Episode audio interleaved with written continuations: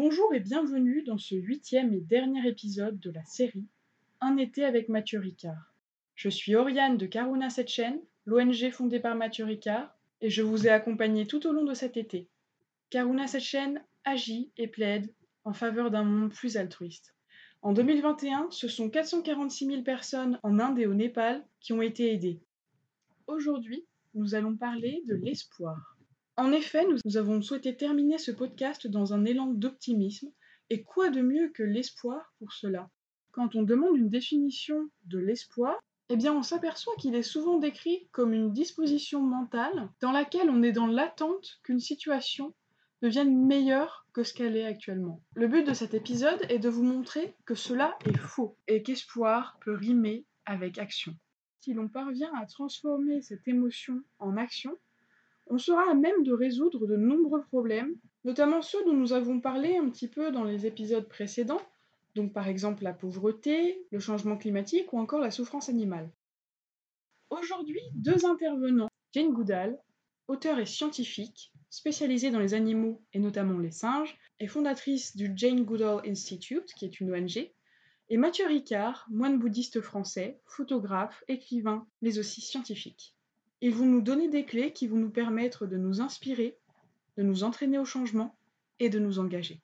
La conversation entre ces deux intervenants ayant eu lieu en anglais, nous avons décidé de faire deux épisodes différents. Un premier qui est totalement en anglais et celui-ci qui est en français, donc qui a été traduit. Il s'agit de Roxane Batt du Jane Goodall Institute et de Frank Blow de Karuna Setchen.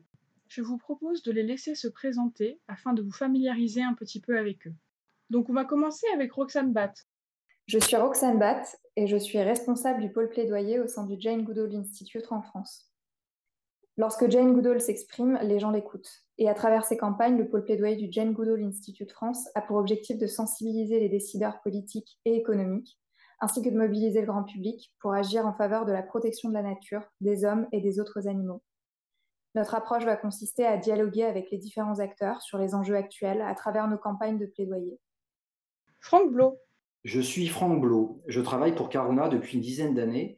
Je suis aujourd'hui directeur du cercle Plaidoyer. Dans ce cercle, nous tâchons de faire rayonner cette idée chère à Mathieu, qui est que l'état d'esprit altruiste est un des antidotes pour les problèmes du monde. La question est de savoir comment développer un état d'esprit altruiste, et pour cela, nous avons créé un triptyque qui est s'inspirer, s'entraîner, s'engager. J'ai la chance de travailler également dans le cercle Team MK Spirit, qui est l'équivalent d'un cercle ressources humaines que nous appelons richesse humaine chez Karuna Setchen. Dans ce cercle, nous tâchons de faire vivre les valeurs de Karuna. Il y a d'ailleurs un podcast que vous pouvez trouver sur ce sujet avec Frédéric Laloux. Nous allons donc revenir à notre sujet, l'espoir. Et pour commencer, première question. Jane, avez-vous de l'espoir? Well, I hope donc l'espoir. Quel espoir ai-je Eh bien, je souhaite que l'on se rassemble à temps et qu'on prenne les mesures nécessaires pour protéger cette belle planète pour les générations futures. Pourquoi espérer? Quel est l'intérêt de l'espoir? Mathieu Ricard. Donc oui, l'espoir bien sûr. Notre ami mutuel Yann Arthus Bertrand dit qu'il est trop tard pour être pessimiste. Car si nous abandonnons l'espoir, que se passe-t-il Si nous perdons espoir, nous ne levons même pas le petit doigt, sans parler de prendre des décisions. Uh, L'une des raisons possibles d'espérer est qu'avec cette pandémie, uh, nous avons pu voir que les gouvernements, dans une certaine mesure, pouvaient prendre des mesures vraiment drastiques avec des citoyens prêts à les suivre, sûrement à cause de la peur, mais qui ont également vu que c'était essentiel. Donc, si ne serait-ce que la moitié de cette détermination pouvait être mise au service de la lutte contre le changement climatique, alors nous aurions quelque chose. Comment justement avoir de l'espoir face au dérèglement du climat?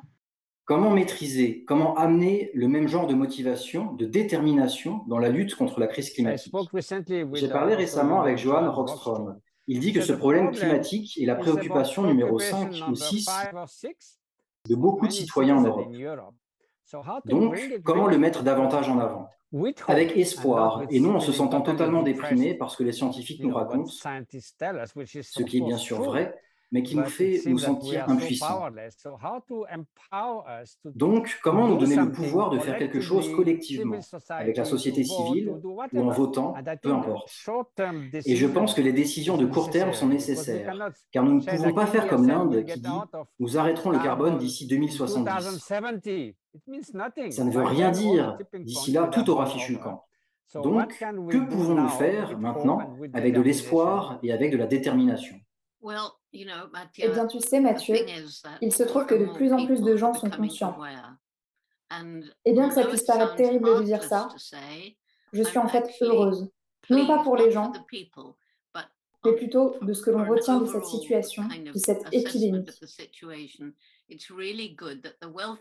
C'est génial que les pays riches commencent à s'intéresser au changement change. climatique. Et tu sais, les inondations, les tempêtes et les ouragans en Amérique, les terrible terribles inondations in en Europe. Europe. Because before, Avant, les gens disaient oh, Oh, ça affecte l'Inde, l'Afrique ou le Bangladesh. Mais But ça ne nous affecte affect pas, donc us, so continuons comme nous l'avons toujours fait. Et maintenant, les gens se réveillent. Et beaucoup plus de personnes se sont réveillées durant cette pandémie during this pandemic and understood that et ont compris qu'il fallait développer une nouvelle relation au monde naturel, que nous ne pouvons pas continuer à considérer que c'est possible d'avoir un développement économique limité sur une planète avec des ressources finies. Ça ne fonctionnera tout simplement pas.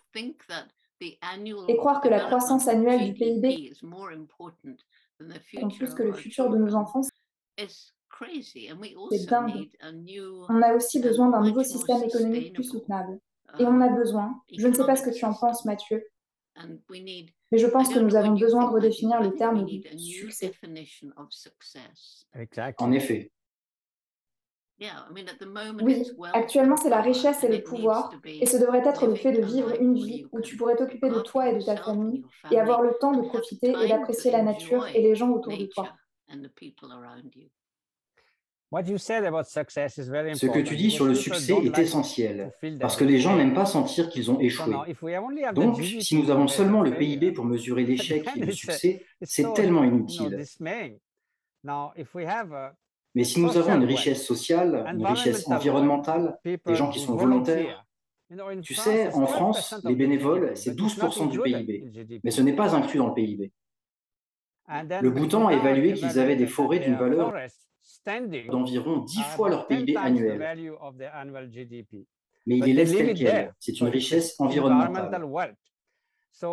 Donc, if we si nous nous concentrons sur l'indice social du bien-être, social index of well-being and the literacy l'alphabétisation, l'éducation des femmes, tout ce qui rend la vie plus belle, et nous avons cet indice de préservation environnementale qui augmenterait au lieu de décliner. growing instead of declining, then we'll feel Nous nous sentirions gagnants et nous nous sentirions encouragés. Et on dirait, le PIB a baissé, et alors Donc, development, au lieu de développement durable, car le développement se veut quantitatif, development, et comme tu dis, on n'a pas trois planètes, si on parlait d'harmonie durable, avec plus de justice sociale et pour du plus long terme, ne détruisons pas en deux jours le potentiel de la planète. Ce n'est it's pas durable et harmony pas en with harmonie nature. avec la nature. So we should Donc nous redefine devrons success. redéfinir le succès, non? Oui, je crois. so. Mais tu sais, selon moi, il y a problems that trois we problèmes have que to nous devons absolument face. affronter. Le premier est le one mode de is vie non durable de la plupart d'entre nous. Je m'inclus dedans. Uh, and we can't On ne peut pas tous revenir au temps des chasseurs-cueilleurs um, dans la nature.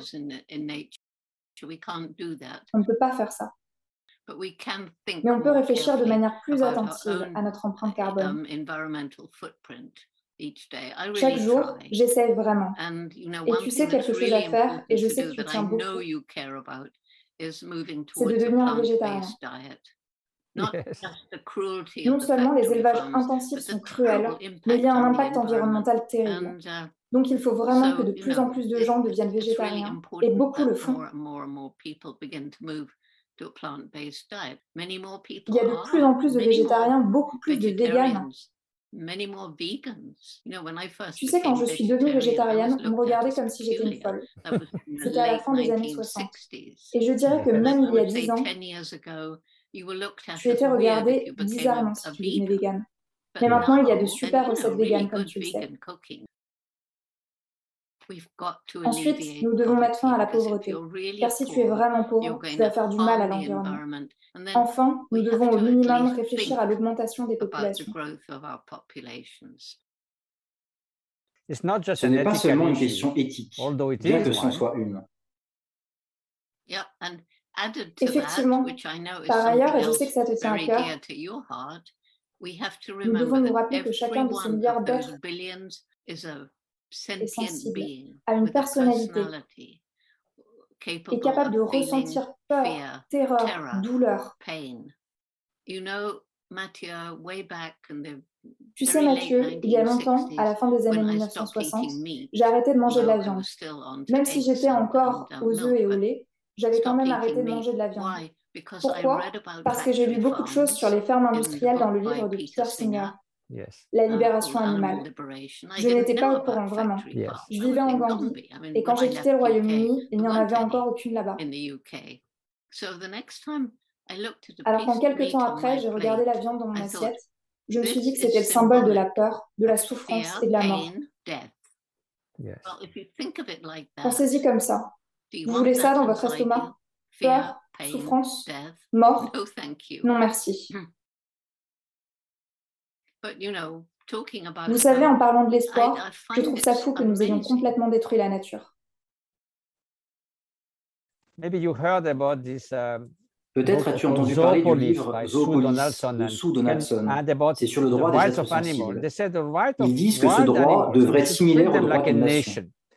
Nous n'avons pas le devoir d'intervenir lorsque le lion mange l'antilope. Antelope, but we should respect as we respect the foreign nation by respecting their environment, by respecting their livelihood, by respecting whatever they do. Abîmer, saccager leur habitat naturel. So that seems to be a very interesting Donc, way ça semble être une manière très intéressante de considérer leurs droits. Wild species, because in France, en France, law, selon la loi, les animaux sauvages sont considérés res nullus, which is in Latin means eh, something Donc, that has no value. That means anyone can own them, basically. Ce qui veut dire que n'importe qui peut en être propriétaire, en somme. C'est complètement fou. So en fait, on devrait les respecter comme on respecte une nation. Kind of nation. How do you feel about this que dis-tu de cette idée? Yeah, well, I think it's, it's a eh bien, je pense que c'est une bonne idée. Uh, Et je crois qu'une grande partie de la nature a besoin de droits. Il me semble que la Nouvelle-Zélande a été le premier pays à donner à une rivière des droits. Et la semaine dernière, en Équateur, il y a eu une belle victoire. Il y avait une grande compagnie pétrolière canadienne qui voulait obtenir une permission de forer dans un endroit immense. Ils ont perdu le procès parce que c'est un pays qui donne des droits au monde naturel. Oui, la nature a des droits. Et si cette idée se répand, cela va sauver les forêts et toutes sortes d'endroits. Car en détruisant des forêts et en polluant les océans, on détruit les deux grands poumons du monde. Est-ce que changer notre relation à la nature reviendrait à établir un nouveau contrat social? Je n'ai pas vraiment appelé contrat social. C'est plutôt une nouvelle relation au monde naturel et on vient d'en parler. C'est donner à la nature des droits. Donc nous n'avons pas le droit d'aller abattre des arbres, d'aller chasser, de polluer les rivières. Le problème, c'est qu'un être rationnel comprend ça, mais les dirigeants politiques, ça va demander à beaucoup de citoyens de se faire entendre. Dans certains pays, s'ils font cela, ils seront jetés en prison ou même tués.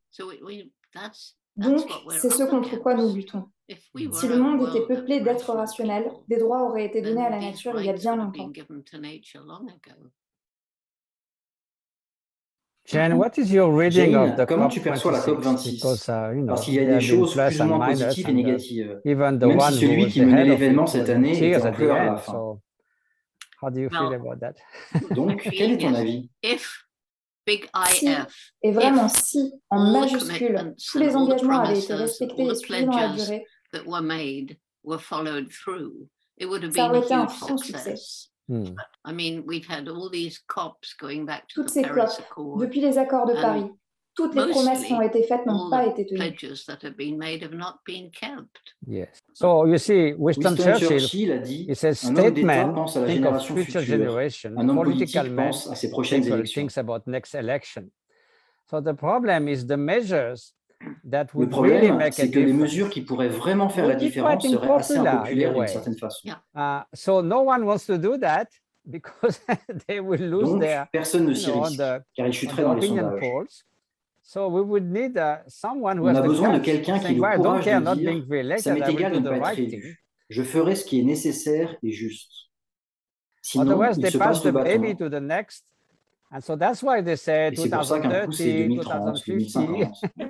so someone was saying Quelqu'un disait qu'on devrait pousser les politiciens à prendre des mesures court-termistes. Short-term. And also Également, the way to motivate motiver people, I J'ai entendu quelqu'un, un scientifique spécialiste de l'environnement, parler du Texas, Texas no, le dernier endroit où on voudrait faire ce métier. Là-bas, ils disent you know, ne pas du tout au changement climatique. They said, well, Alors il leur a dit, eh bien, parlons des rivières, car il y a beaucoup de sécheresse. Alors les gens disent, ah oui, en effet, on a des gros problèmes avec ça. Donc, tu les amènes à faire quelque chose pour quelque chose qui les affecte directement. Oui, il y a beaucoup d'obstacles à surmonter. On sait que c'est le bazar dans le monde actuellement. On nous dit de penser globalement, d'agir localement. Mais en fait, si tu réfléchis globalement, tu vas être déprimé. Donc quand les gens disent que « tu ne peux pas avoir de l'espoir », je dis « eh bien, c'est selon comment tu définis l'espoir ». Actuellement, on est dans un tunnel complètement noir. Et tout au bout de ce tunnel, il y a un petit faisceau de lumière, c'est l'espoir. Mais on ne peut pas juste s'asseoir et se dire J'espère que la lumière va venir à moi. On doit faire des efforts et surmonter tous les obstacles entre nous et cette lueur. L'espoir, c'est l'action. Et je pense que l'espoir mène à l'action. Car si tu as de l'espoir, tu vas pouvoir te lancer dans quelque chose qui fera la différence. Et quand on fait quelque chose qui fait la différence, ça nous fait nous mhm. sentir bien. Tu souhaites ensuite en faire plus, car tu vas vouloir te sentir bien tout le temps. Et plus tu le fais, plus tu inspires les gens. Donc ça se répand comme un virus. Y a-t-il d'autres dispositions mentales qui seraient susceptibles de nous aider? I want to je voudrais juste parler d'une notion proche de l'espoir, qui est la notion d'émerveillement. Car ce qui génère de l'émerveillement entraîne du respect. Tu ne vas pas détruire ce qui t'émerveille. Tu ne vas pas détruire des forêts, des endroits où vivent de magnifiques espèces.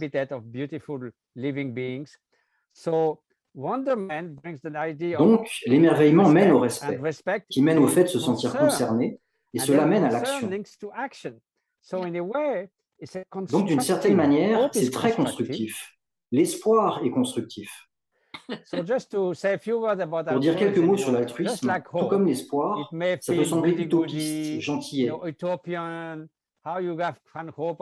Comment pouvez-vous avoir de l'espoir quand on voit combien la situation est terrible? Comment être altruiste et à quoi bon l'être quand tout le monde est égoïste?